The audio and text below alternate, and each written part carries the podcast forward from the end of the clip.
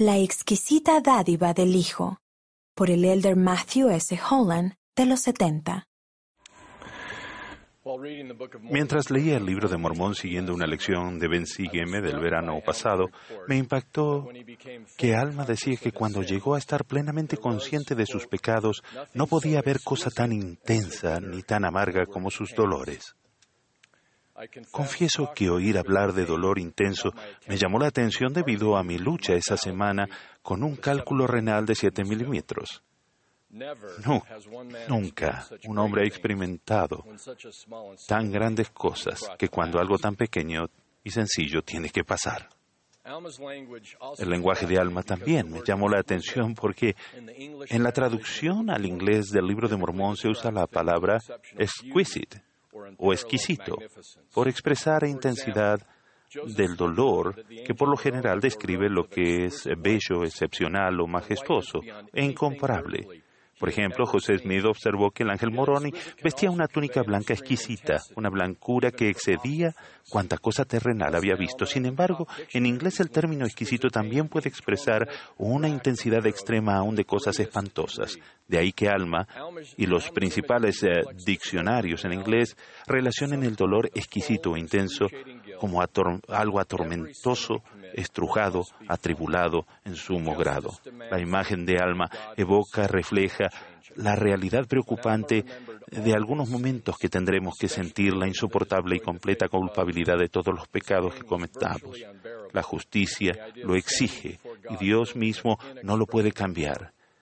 Cuando Alma recordó todos los pecados, en particular aquellos que destruyeron la fe de otras personas, su dolor fue prácticamente insoportable y la idea de estar en la presencia de Dios lo llenó de un increíble horror. El deseo ser aniquilado.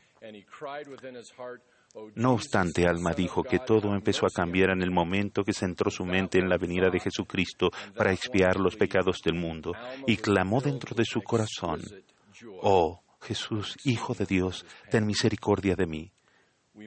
Con ese solo pensamiento y esa sola súplica, Alma se llenó de gozo intenso, tan profundo como lo había sido el dolor.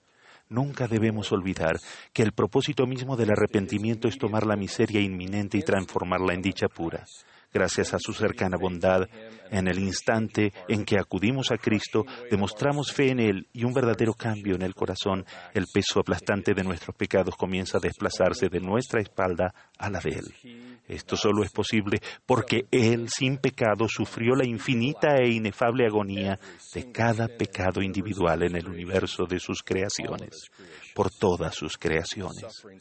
Un sufrimiento tan severo que causó que le brotara sangre de cada poro. Debido a su experiencia personal y directa, el Salvador nos advierte en las escrituras modernas que no tenemos idea de cuán intensos serán nuestros padecimientos si no nos arrepentimos. No obstante, con inconmensurable generosidad, también aclara, yo, Dios, he padecido estas cosas por todos para que no padezcan si se arrepienten ese arrepentimiento que nos permite probar el, sumo gozo que Alma probó. Por esta sola doctrina puedo decir, asombro me da. No obstante, de manera sorprendente, Cristo ofrece aún más. En ocasiones el dolor intenso no es producto del pecado, sino de errores cometidos sin mala fe, de los actos de los demás o de fuera de control.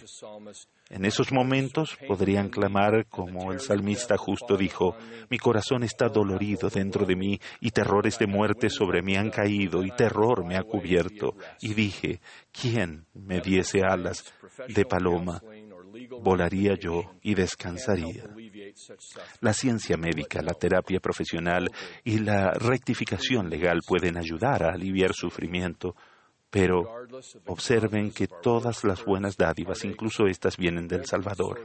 Independientemente de las causas de nuestras peores heridas y penas, la fuente suprema de alivio es la misma, Jesucristo. Solo Él posee todo el poder y el bálsamo sanador para corregir todo error, remediar todo mal, ajustar toda imperfección, sanar toda herida y otorgar toda bendición tardía.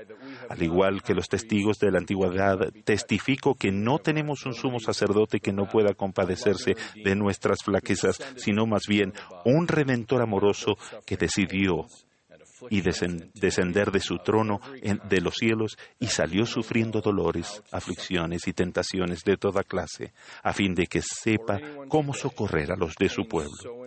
Aquellos que el día de hoy tengan un dolor tan intenso o tan excepcional que sienten que no hay nadie más que pudiera comprender a cabalidad.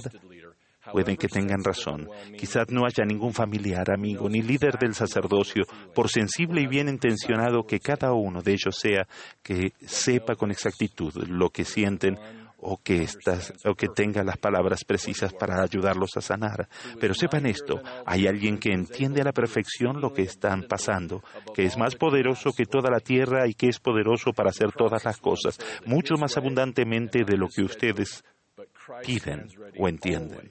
El proceso tendrá lugar a su manera y en su tiempo, pero Cristo está siempre listo para sanar cada gramo y aspecto de nuestra agonía. Al permitirle que Él lo haga, descubrirán que el sufrimiento de ustedes no fue en vano.